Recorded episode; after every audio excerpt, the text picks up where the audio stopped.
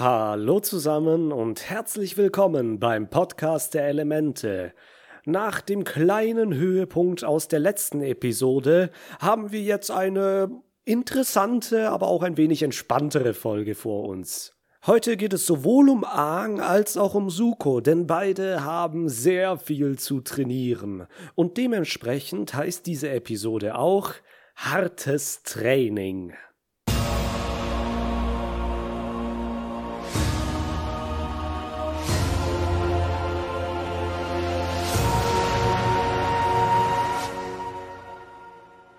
Wir starten in einem Canyon. Nicht den großen Canyon, den wir aus der ersten Staffel kennen. Nein, dies ist ein normal großer Canyon. Wenn wir einen kurzen Blick auf die Karte werfen, dann sehen wir, dass unsere Freunde inzwischen in Richtung Westen gegangen sind, während Iro und Suko, denen wir später noch begegnen werden, weiter nach Osten gingen.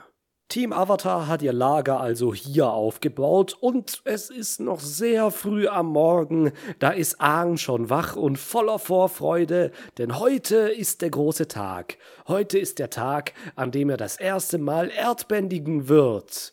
Soccer, der noch in seinem Schlafsack pennt, ist hier von wenig begeistert. Dieser Blick von ihm, also ich glaube, hier habe ich mich Soccer so nahe wie noch nie gefühlt. Toff ist auch schon hellwach. Sie sprengt ihr Felsenzelt auseinander und macht einen Haufen Krach dabei, den Soccer gar nicht gutheißen kann. Aang begrüßt Toff hier mit den Worten Guten Morgen, Sifu Toff. Sifu, das ist im Chinesischen eine respektvolle Anrede für einen Lehrer, was man mit Meister übersetzen könnte. In diesem Fall also Meisterin Toff. Hm, Katara findet es ein bisschen schade, dass Aang sie nie Sifu genannt hat, obwohl sie ihm ja so viel Wasserbändigen beigebracht hatte. Sokka will aber einfach weiter schlafen und schischt sie alle an. Toff will ihn aber ein bisschen ärgern und katapultiert ihn mit einem Erdbändiger-Trick in die Höhe. Sokka landet wieder auf dem Boden und ist stinksauer und ich darf ihn hier mal zitieren.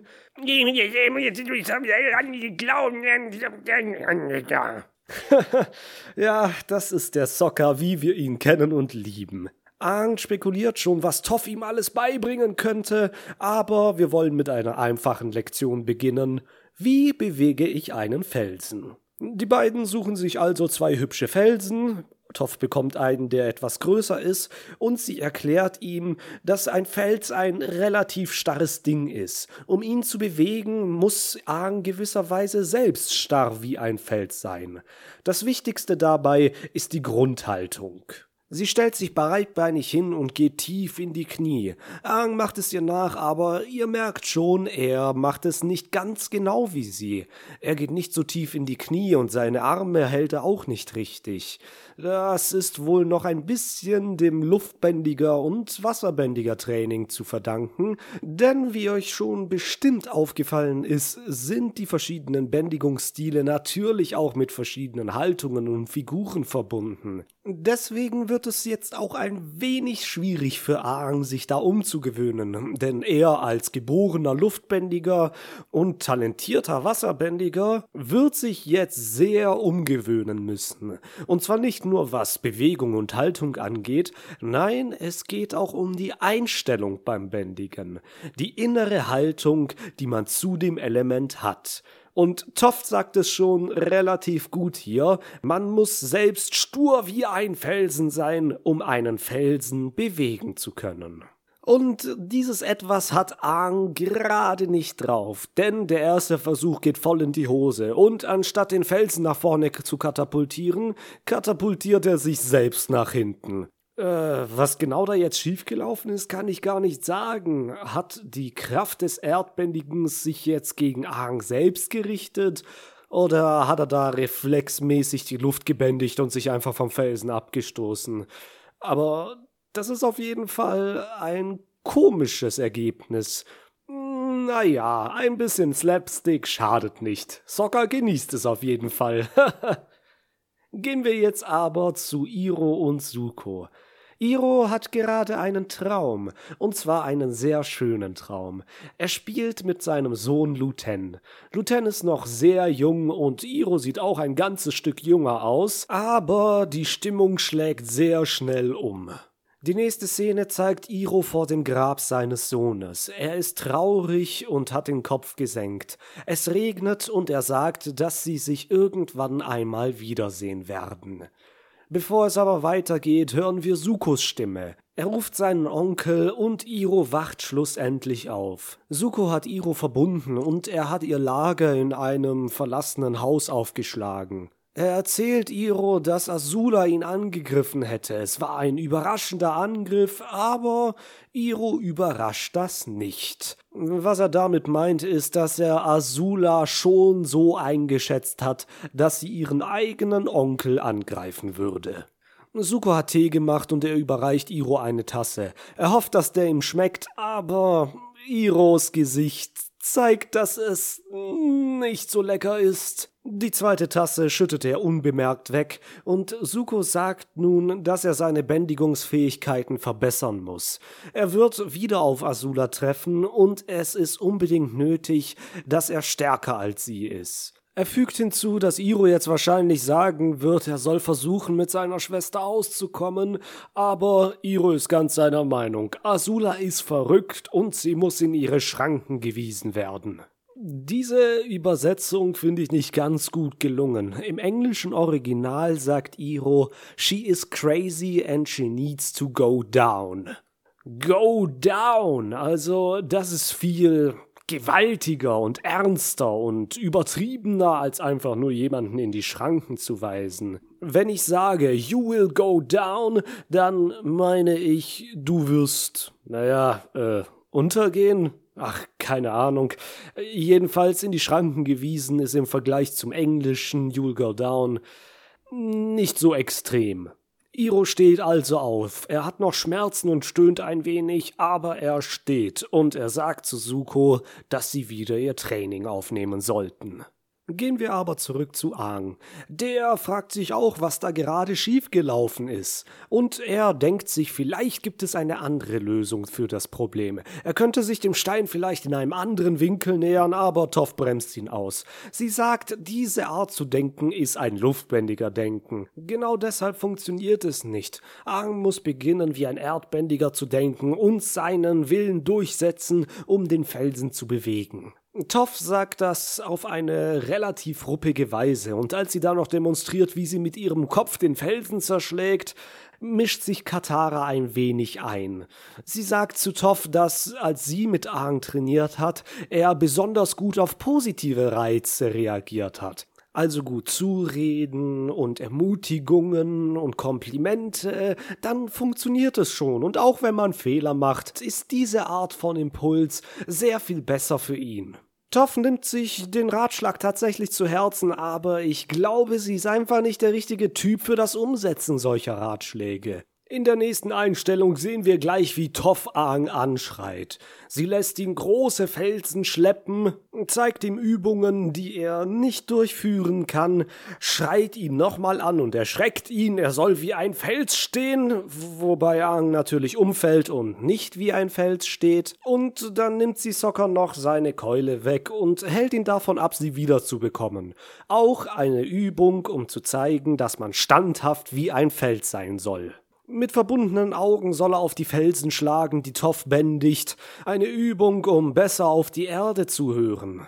Und im Aang macht sogar einen kleinen Fortschritt. Er trifft einen Fels und Toff nickt zufrieden.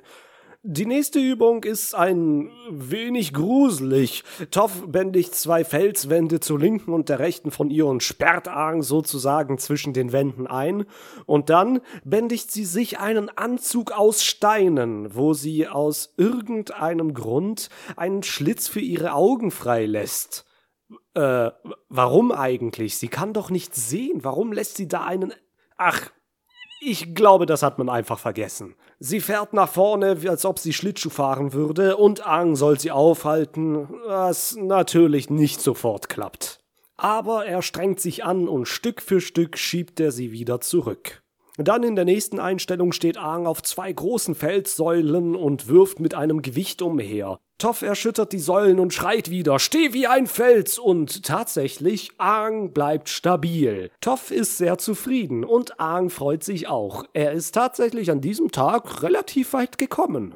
Gehen wir mal aber schnell zu Sokka. Der ist gerade auf der Jagd und er lauert einem kleinen süßen Säbelzahnelchbaby auf. Ach, Pech für es, dass es aus Fleisch ist. Sokka springt aus dem Baum und bleibt in der Erde stecken. Er ist in eine Felsspalte gefallen und steckt da nun ziemlich tief drin und kommt auch nicht mehr raus. Das Säbelzahnelchbaby hat sich aber nicht vor ihm erschrocken. Es guckt ihn verspielt an und wedelt glücklich mit dem Schwanz.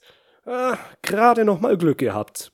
Für Suko ist es jetzt aber an der Zeit, den Blitz zu lernen. Onkel Iro erklärt, dass der Blitz eine feuerbändiger Technik ist, die ganz ohne Emotion auskommt, während das Feuerbändigen selbst ja eigentlich auf Emotion basiert. Bei Suko wissen wir, dass diese Emotion meistens Wut ist. Onkel Iro erklärt jetzt, dass es in der ganzen Welt Energie gibt, sowohl positive Energie als auch negative Energie, Yin und Yang. Diesen Zusammenhang kennen wir ja schon aus der ersten Staffel mit Tui und La, dem Abstoßen und Anziehen. Er fährt fort und sagt, dass bestimmte auserwählte Feuerbändiger dazu in der Lage sind, die beiden Energien voneinander zu trennen. Die Energien wollen dann das Gleichgewicht wiederherstellen und versuchen wieder zusammenzukommen. Und in dem Moment entsteht der Blitz und der Bändiger gibt einen Weg vor, den der Blitz dann nehmen soll. Moment mal, hat Iro gerade gesagt, dass nur ganz bestimmte Feuerbändiger den Blitz meistern können? Das ist nicht ganz richtig, denn in der Legende von Korra zum Beispiel sehen wir, dass ganz viele Leute die Blitze bändigen können. Das Blitzebändigen ist zu dieser Zeit noch eine geheime Kunst, die nur dem Adel der Feuernation vorbestimmt ist. Aber am Ende von der Legende von Ahn, wo Suko ja dann Feuerlord wird, wird dieses Geheimnis ein wenig gelüftet und die ganzen geheimen Techniken, die der Adel der Feuernation für sich behalten hat, kommen auch unter die Bevölkerung. Und so ist nach einigen Generationen das Blitzebändigen wahrscheinlich für jedermann erlernbar. Wobei ich mir auch vorstellen könnte, dass nicht jeder Feuerbändiger Blitze schießen kann. Da muss wahrscheinlich schon eine gewisse Veranlagung da sein. Genauso wie nicht jeder Erdbändiger dazu bestimmt ist, Metall zu bändigen. Iro macht das jetzt auf jeden Fall mal vor. Er macht eine schöne Bewegung und an seinen Fingerspitzen blitzelt es schon und dann schießt er einen mächtigen Blitz über die Wüste. Suko will das natürlich gleich auch probieren. Er macht dieselbe Bewegung wie Iro, aber vielleicht habt ihr es gemerkt, in dem Moment, als er den Blitz wegschießen will, wird sein Gesicht wütend und er macht einen kurzen Schrei. Er hat wohl doch versucht, ein wenig Emotion da reinzupacken, was aber beim Blitz wahrscheinlich nicht gerade gut ist. Vor ihm explodiert das ganze Ding und er wird nach hinten geschleudert. Zurück bei Toff und Ahn im Erdbändiger-Training. Toff hat nun einen anderen Ansatz. Sie will, dass Ahn nicht einen Felsbrocken wegbewegt, sondern einen Felsbrocken aufhält. Um diese Übung zu verwirklichen, lässt sie einen Felsbrocken eine steile Wand hinunterrollen und Aang soll ihn dann aufhalten. Katara ist wieder besorgt und mischt sich ein wenig ein, aber Toff missversteht das wieder und verbindet Aang noch zusätzlich die Augen, damit er mehr auf die Vibrationen der Erde hören kann. Der Felsen rollt also los. Es wird spannend. Kann Aang das schaffen? Ah, nö. Nö, einfach nö. Er springt über den Felsen, als er kommt. In guter luftbändiger Manier weicht er ihm aus und er hält ihn nicht auf.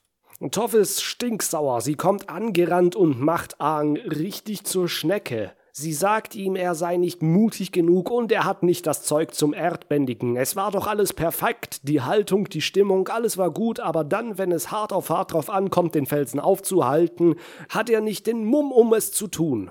Aang sackt zusammen und er fühlt sich schlecht. Katara kommt zu ihm und will ihn ein bisschen Mut zusprechen. Sie sagt, er sollte lieber eine Pause machen, vielleicht würde ihm das gut tun und es dann wieder probieren.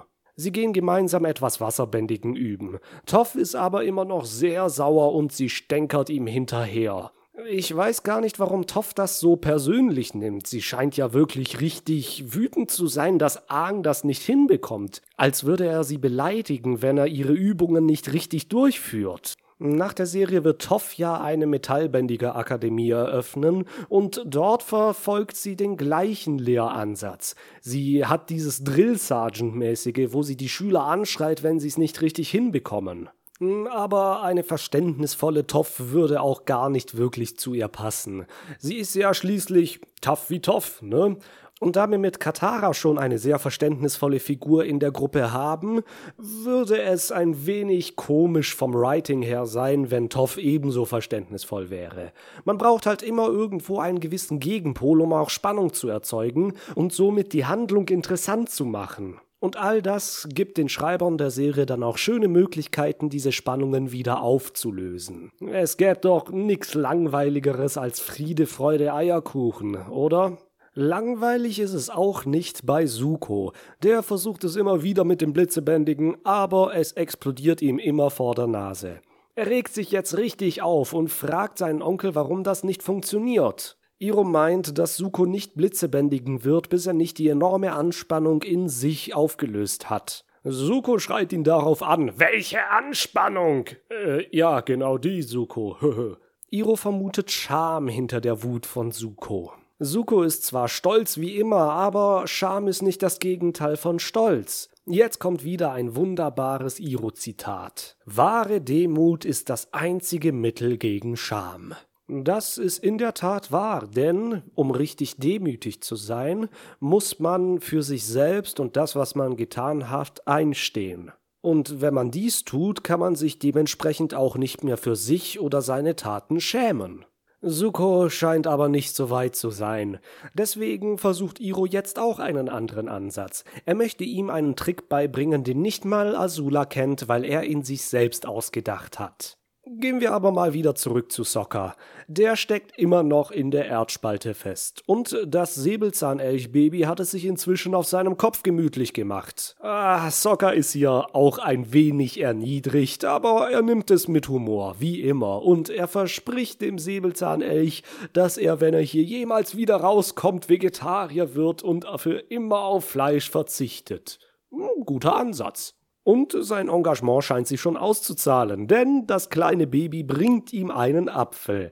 Es legt ihn leider nur etwas weit weg und er kommt nicht dran. Tja, immer wenn Sokka in solchen Situationen steckt, bleibt es für uns super lustig. Katara und Aang sind derweilen beim Wasserbändigen üben.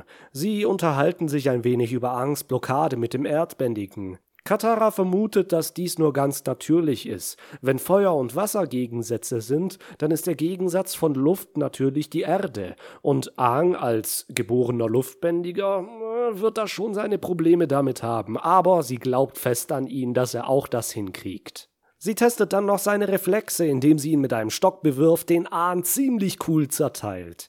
Er bedankt sich dann bei ihr und nennt sie tatsächlich auch Sifu Katara. Sie macht das natürlich mächtig stolz und beide verneigen sich respektvoll voreinander.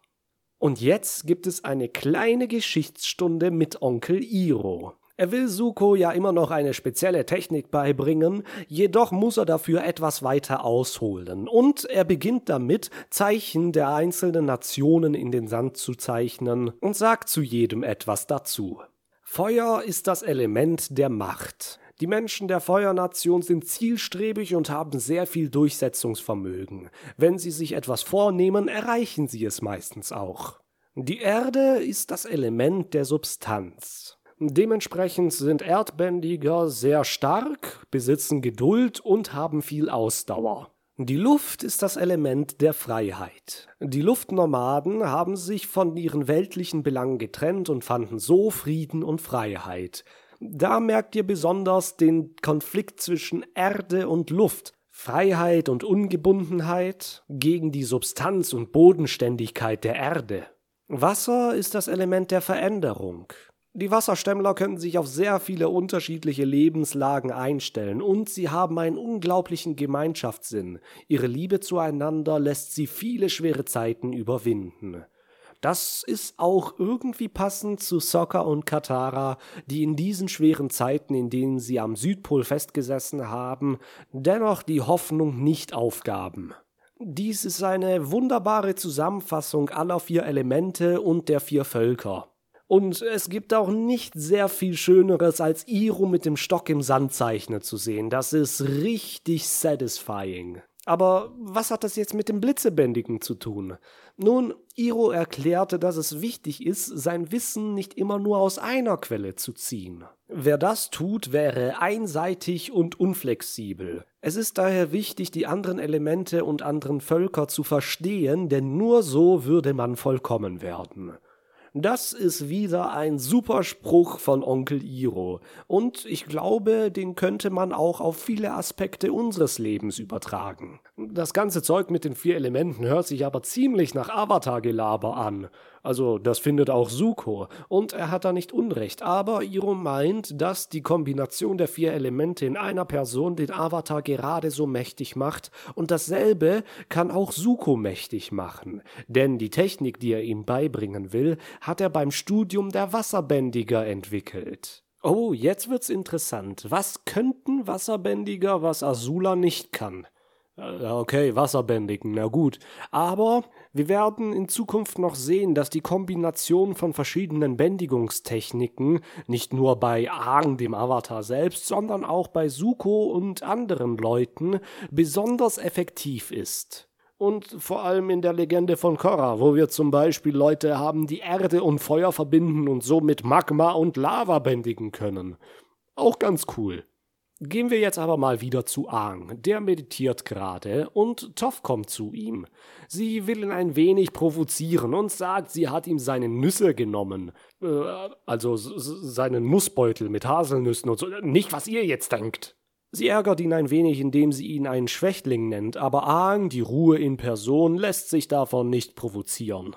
Aber dann nimmt sie seinen Gleiter und zerschlägt damit die Nüsse. Das bringt ihn dann doch etwas aus der Fassung und er sagt, sie soll es doch bitte lassen. Aber Toff geht natürlich nicht drauf ein. Sie versucht tatsächlich, ihn aus der Haut fahren zu lassen. Und als sie geht, haut sie mit dem Stock weiterhin gegen die Felsen. Und sie hat ihr Ziel erreicht. Aang ist nicht mehr konzentriert auf die Meditation und als Katara ihn anspricht, reagiert er erstmal genervt.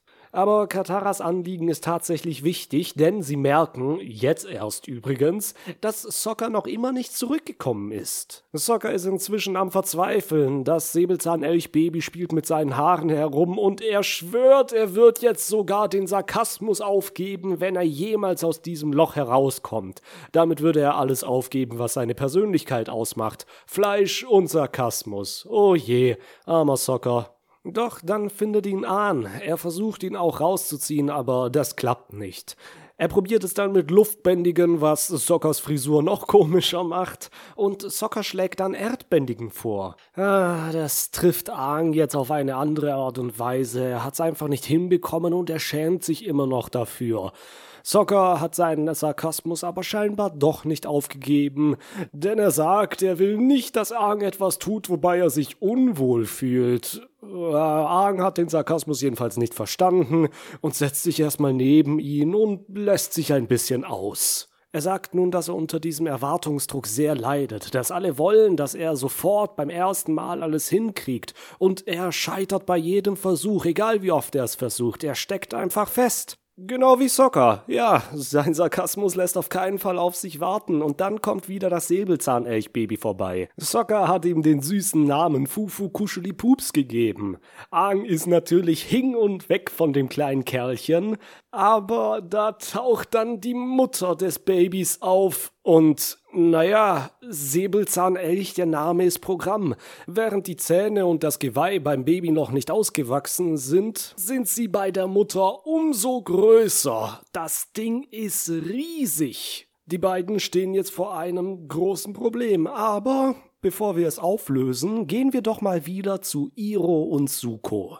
Die beiden trainieren gerade die Bewegung, die notwendig ist, um Blitze umleiten zu können. Das haben wir jetzt schon zweimal gesehen, wenn ich richtig gezählt habe. Einmal in der ersten Staffel in der Folge Der Sturm beim Gewitter und ein zweites Mal in der ersten Folge der zweiten Staffel, als Azula Suko mit einem Blitz angreifen wollte, aber Iro dazwischen kam. Iro erklärt, dass man die Energie des Gegners in sich aufnehmen soll. Man führt sie von seinem Arm in den Bauch, den See des Chis, von wo aus man dann den Blitz aus dem anderen Arm wieder herausleitet. Wie schon gesagt, hat er sich das von den Wasserbändigern abgeguckt, wo diese fließende Bewegung ja sehr häufig vorkommt. Wir haben vorher Aang und Katara zusammen Wasserbändigen Übungen gesehen. Da war die Bewegung sehr ähnlich, als sie diesen Wasserball zwischen sich hin und her haben fliegen lassen. Das Blitze umleiten ist aber nicht ganz ungefährlich. Wenn man die Energie nicht durch den Bauch, sondern am Herzen vorbeileitet, dann kann das zu tödlichen Verletzungen führen. Das wollen wir natürlich nicht, deswegen soll Suko zuerst mal die Bewegung üben und richtig den Fluss des Chis spüren. Nach einiger Zeit ist Iro davon überzeugt, dass Suko es drauf hat und Suko sagt, hey, dann kannst du doch sicher mal auf mich feuern und ich kann es ausprobieren. Äh, ja, Iro hält das für eine ganz, ganz schlechte Idee. Er wird sich hüten, auf Suko Blitze zu schießen. Er kann froh sein, wenn er diese Technik niemals einsetzen muss. Suko ist ein bisschen enttäuscht. Am Horizont zieht langsam ein Gewitter auf. Suko überlegt kurz und sagt, er wird sich seine eigenen Blitze suchen. Nun, ich denke, wie wir an Iro in der ersten Staffel beim ersten Blitzumleiten gesehen haben, ist ein Blitz, der aus dem Himmel kommt, sehr viel kräftiger und gefährlicher als ein Blitz, den Azula oder sonst wer umherschießen könnte. Äh, dann vielleicht doch lieber Iros Blitze? Suko reitet jetzt jedenfalls heraus, um sich seine Blitze zu suchen, und wir gehen wieder zurück zu Aang, Sokka und Fufu Kuscheli Pups. Seine Mutter steht bedrohlich vor den beiden. Aang lässt das Baby wieder frei und es rennt hinter seine Mutter. Jetzt könnte die Sache eigentlich entschärft sein, aber Mama hat Lust auf Streit. Sie rennt auf sie zu und Aang hat jetzt ein Problem. Denn wie ein Luftbändiger würde er normalerweise ausweichen, aber da Sokka dort in der Erde feststeckt, hat Aang nicht die Möglichkeit, seinen Posten zu verlassen. Ansonsten wäre Sokka ziemlich schnell Matsch. Was tut er also? Er bändigt den Säbelzahnelch über ihn und Sokka mit einem beeindruckenden Luftwirbel.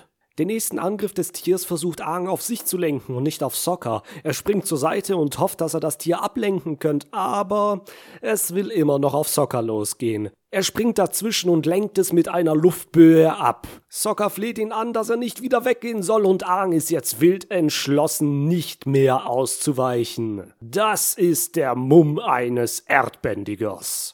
Er nimmt die Grundhaltung an, der Säbelzahnelch kommt auf ihn zu, und anstatt ihn jetzt über sich zu lupfen oder auszuweichen, pustet er das Tier mit einer kräftigen Luftböe in die Richtung, in die es gekommen war.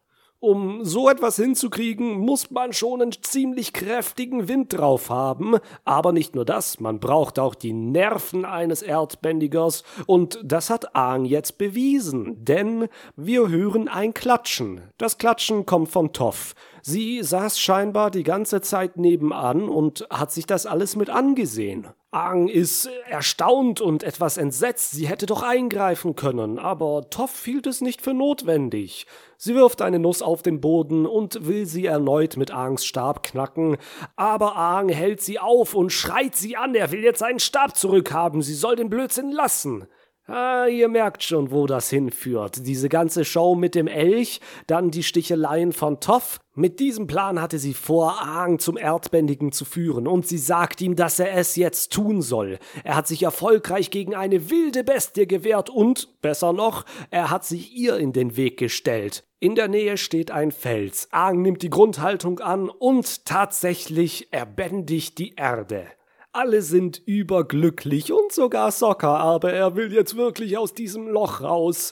Ah, Toff macht das lieber, weil Aang könnte ihn vielleicht zerquetschen, wenn er versucht, ihn dort rauszuholen. Äh, ist vielleicht besser so.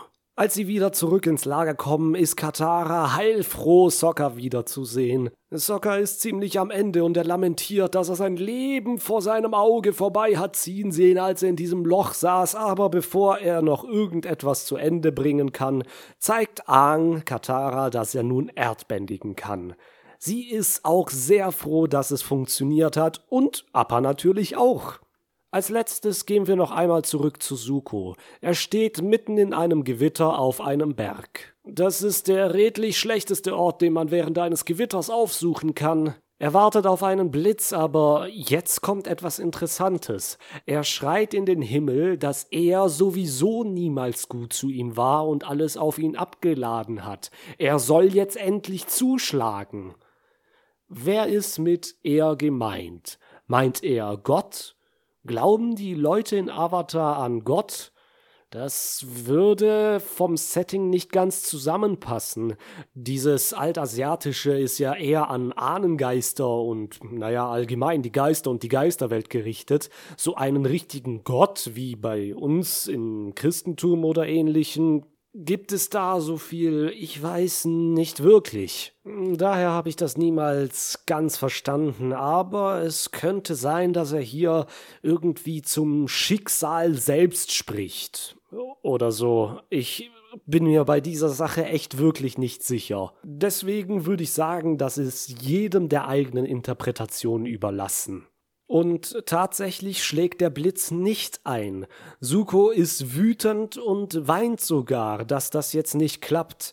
Ah, man merkt, wie Iro gesagt hat, dass in ihm eine große Spannung herrscht.